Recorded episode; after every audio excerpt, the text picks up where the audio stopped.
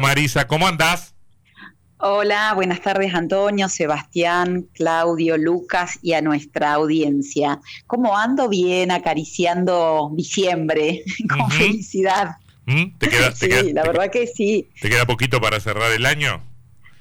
Sí, una semana una semana para cerrar el, año que tiene que ver con, con cerrar el ciclo lectivo, ¿no? No sé si en la radio está cuando estamos. Nosotros estamos hasta el viernes de la semana que viene. Hasta el viernes de la semana ah, que viene. ¿Está confirmada la realización del asado de despedida, Martínez? Sí, claro, por supuesto. Necesitamos los ah, fondos, habilitar los fondos para comprar la carne porque subió 44%. O sea, el asado de despedida le va a salir a usted. ¿Cómo a usted? 44% más caro. Ah, ¿y tengo que pagarlo yo?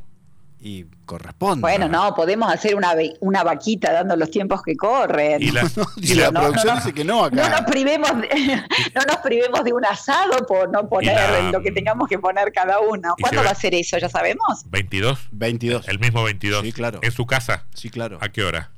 A las 20. Ah, muy temprano, me parece. Bueno, voy a empezar a prender el fuego a las 20. ¿Qué, quiere comer? Podemos Wagner me va a acompañar ahí. Podemos dar la Una bebida espirituosa. Podemos dar la dirección para que la gente del barrio que quiera se vaya, se vaya sumando. No, por supuesto que no. no, claro que no, por supuesto. Bueno, muy bien. Bueno, usted está, eh, está, invitada, profesora, está invitada. Bueno. muchas gracias. Ahí, ahí voy a estar indudablemente. A ver si les puedo preparar algo rico de postre. Upa, de bebida, ¿eh? Algún, algún, traguito rico, espirituoso, como quiere Sebastián. Bueno, somos 32 más el cadete de, la radio. Bueno, este, bueno 33, bien. Em, ¿A qué le dicen que no los chicos cuando le dicen que no a la escuela? Y bueno, em, es una, una pregunta que nos abre al pensamiento. Recorrer en este tiempo la escuela, eh, la escuela secundaria sobre todo. Ayer una, una profesora que aprecio muchísimo decía en la sala de profesores, un tendal a febrero. Y bueno, más allá de la impresión de la palabra. ¿Qué quiere decir un tendal, a febrero? Que, muchos chicos tienen que ir a. Muchísimos, muchísimos tendal en el sentido de muchos, mucha cantidad de chicos, o muchos, eh, muchos chicos a, febrero. Y lo decía con, no digo con amargura, sí, y como con una este, solicitud de socorro, ¿no? Es decir, eh, ¿qué hacemos con tantos chicos que pasan para los exámenes de febrero? Uno, uno podría. Perdóname que te interrumpa. este, uno, uno, podría decir, eh, qué mala noticia. Este, estaría bueno que todos los chicos aprendieran todos los contenidos y los incorporaran de acuerdo a la planificación de la escuela en diciembre y que empiecen las vacaciones. Sus vacaciones. Claro, claro. Al mismo tiempo uno dice, che, en una de esas este, no está nada mal que, que, que, que el que por las razones que fuere no, no alcanzó los objetivos tenga esa instancia, no, solo por lo que supone para el, estudiante de manera individual, sino pensando en términos de sistema. Vos viste que Santa Fe y la otra provincia, creo que era Chubut, eh, Chubut dieron marcha atrás en estos días con esa norma de la, de la no repitencia. ¿Viste? Un tema que ya hemos comentado alguna vez. Uno puede decir, che, volviendo al anterior, qué lástima que tantos pibes tengan que ir al recuperatorio, pero por otro lado, lo puede pensar en esos términos. Bueno, hay un piso mínimo de exigencia que habla relativamente bien, por lo menos en este caso, del funcionamiento del sistema. No sé qué me decís vos. Sí, digo, eh, yo creo que es imprescindible que el que no aprendió lo que planificamos que tenía que aprender, que debía de aprender, tiene que venir en diciembre, en febrero, o llevarse la materia previa, o de acuerdo a, a las reglamentación vigente, si tiene más de dos materias previas, debe de, repetir el año. Digo, hay, hay, como dos cuestiones acá, ¿no? Por un lado está em, también lo imprescindible de la calidez, de la amorosidad, del respeto al alumno, de nunca la humillación al alumno, de decir, bueno, mira, sabes esto, pero no sabes esto y no sabes esto, entonces esta materia no la podés aprobar, espero en febrero, podés tener esta clase de tutoría, te recomiendo que repases esto o aquello. Digo, esta actitud de acompañar. Pero por otro lado, uno también tiene que garantizar que el estudiante sepa porque si no, digo, después llegamos a sexto año y nos agarramos en la cabeza con lo que los chicos no han aprendido, ¿no? Digo, me parece que nosotros veníamos en un pensamiento de acompañar y parece que si acompaño dejo las exigencias de lado. Me parece que son dos eh, formas de hacer docencia que se trenzan en un bienestar para el alumno. No es si soy exigente, eh, no acompaño y me paso al vituperio, en palabras del profesor Lambruschini, mm. O, me paso casi a la humillación, ¿no? puedo exigir y al mismo tiempo puedo facilitar, ¿no? Me parece que también es un tiempo de eh, dar la mayor accesibilidad posible, ¿no? A mí me, pasó algo, algo, un relato en educación superior de una estudiante que va a rendir, entonces yo para guiarla en la pregunta le digo, ¿viste el gráfico que hace el autor en el libro? Y ella me contesta, Em, no, profesora, porque yo no le saqué fotocopias al libro, mm. sino que copié el libro porque no tenía plata para la fotocopia. Claro, claro. Y no copió el dibujo. Entonces, Eso le impidió copiar el dibujo. Claro, Exactamente. Entonces digo, bueno, esto también nos pasa hoy, es una, historia de una mesa de examen y uno dice, bueno, no tiene para las fotocopias, pero bueno, hay una biblioteca, hay un profesor que puede prestar libros, como a nosotros también nos han prestado libros cuando no teníamos los libros. Digo, me parece que, se trata de, hacer eh, un mundo más, más habitable para los, para los estudiantes, pero no, pero no es por ahí donde quiero ir, ¿no?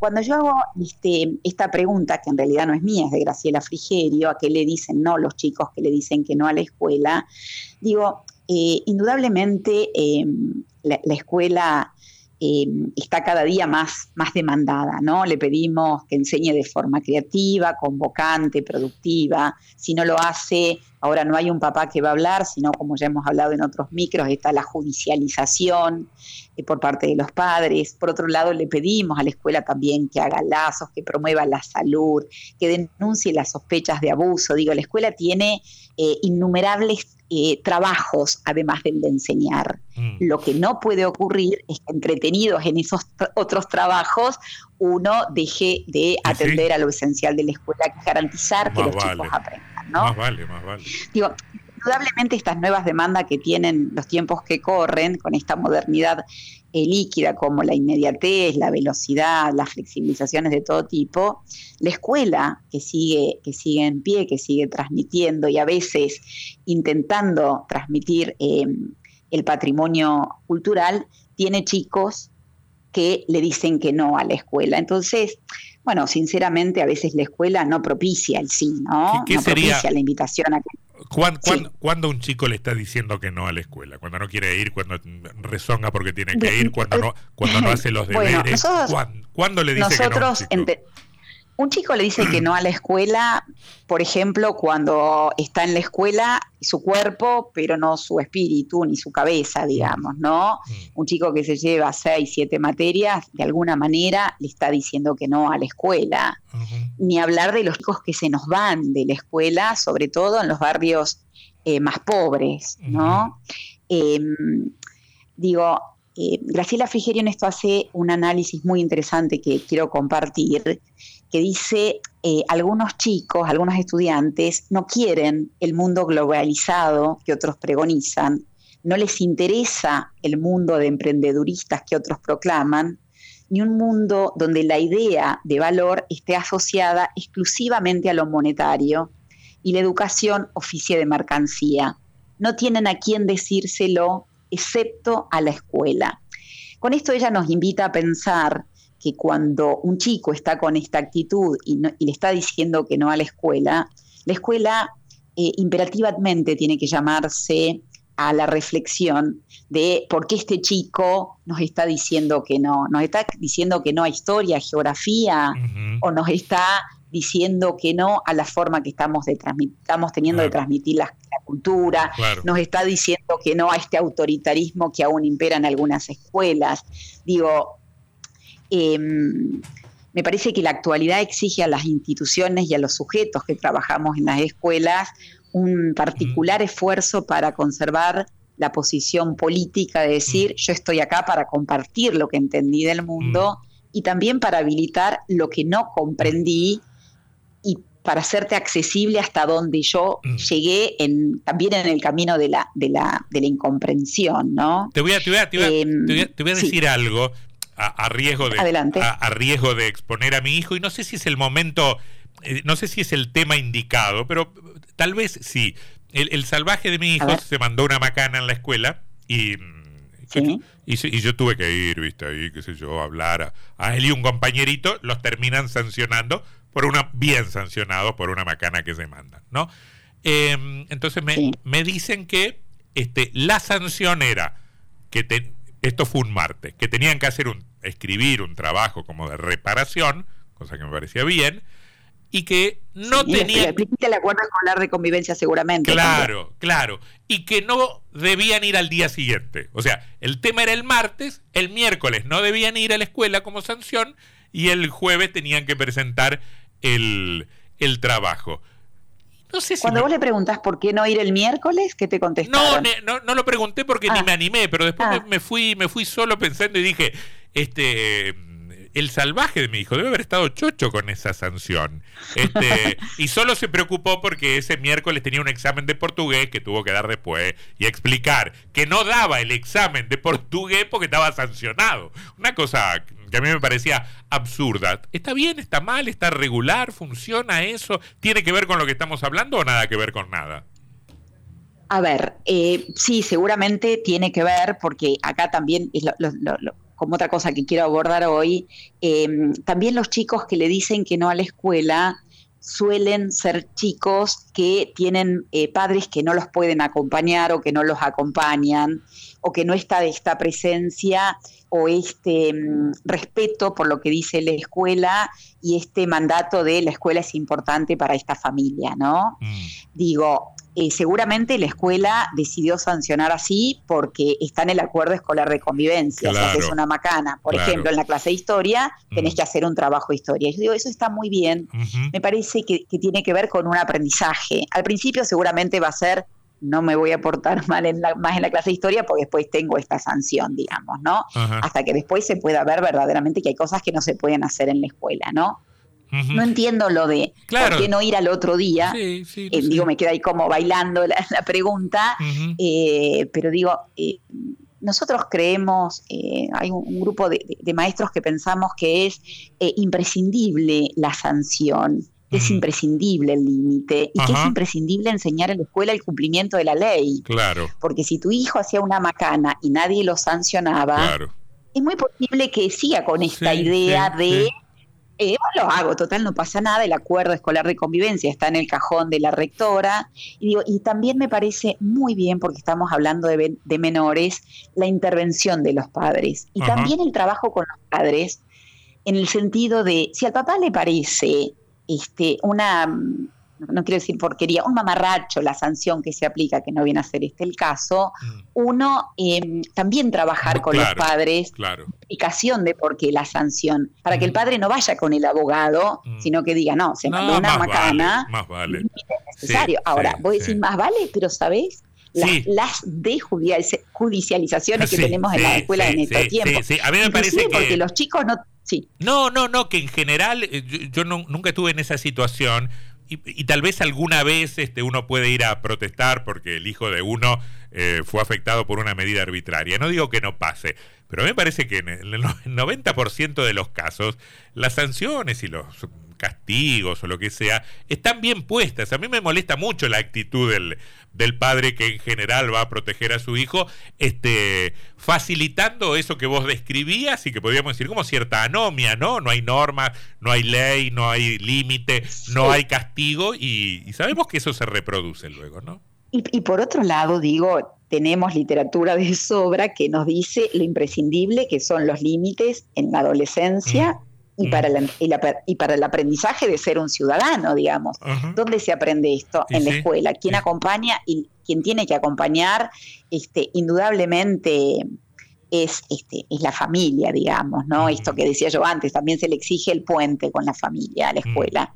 Y es indispensable que lo haga la familia y, que lo haga y que lo haga la escuela, ¿no? Bueno, me, me, me eh, cerrás, me cerrás como me cerrás. Em, sí, dos ideas. Em, comento, eh, en una clase, hoy estoy con Graciela Frigerio, nos recomendó una novela que se llama Nada, de Teller, que empieza la novela con un alumno, el primer día de clases, el director está dando su discurso de bienvenida eh, después de las vacaciones y el protagonista de la novela de pronto se, se levanta y empieza a guardar sus cosas en la mochila y dice, discúlpenme, pero nada de esto tiene sentido se levanta y se va. Ahí empieza la novela, ¿no? Y mm, digo para pensar esto, ¿no? Una cosa es el significado, que lo encontramos en el diccionario, y otra es el sentido, ¿no? Es el plus que el sujeto, la sociedad, el grupo le agrega a ese significado, ¿no? Una primera cuestión entonces va a ser pensar eh, que en estos tiempos eh, algunos sujetos parecían no encontrarle mucho eh, sentido a, su experiencia escolar. Nosotros decimos, esa experiencia escolar tiene que tener un sentido vivificante, estructurante para la vida y que no solamente se inscriba en el curso de las llamadas vidas dañadas o mutiladas, sino que sea una inscripción que se haga en, cada uno de los sujetos para que cada sujeto eh, pueda encontrarle un significado, un sentido a esa, a esa experiencia escolar. A mí me parece que acá los adultos tenemos una interdicción, digo, las escuelas y las familias, de ir este, donándole a los adolescentes, a los jóvenes, a los niños, inclusive este sentido que tiene eh, la escuela como el lugar que hemos sabido crear hasta ahora o que hemos podido crear hasta ahora de, de transmisión de la cultura. Bien, bien. Profesora, gracias por este tiempo. Hasta la semana que para viene. Cerrar, para ah, cerrar, ah, no tenés tiempo. No, no, dale, no, no, no, para cerrar, no, yo para, para cerrar quería los primeros dos versos al menos ah, de, la, de la canción eh, Corazón de Estudiante, que a todos los invito a escucharla, que es muy bonita en la, en la voz de Mercedes Sosa. Buenísimo, un beso, chau, chau. Se como el mar.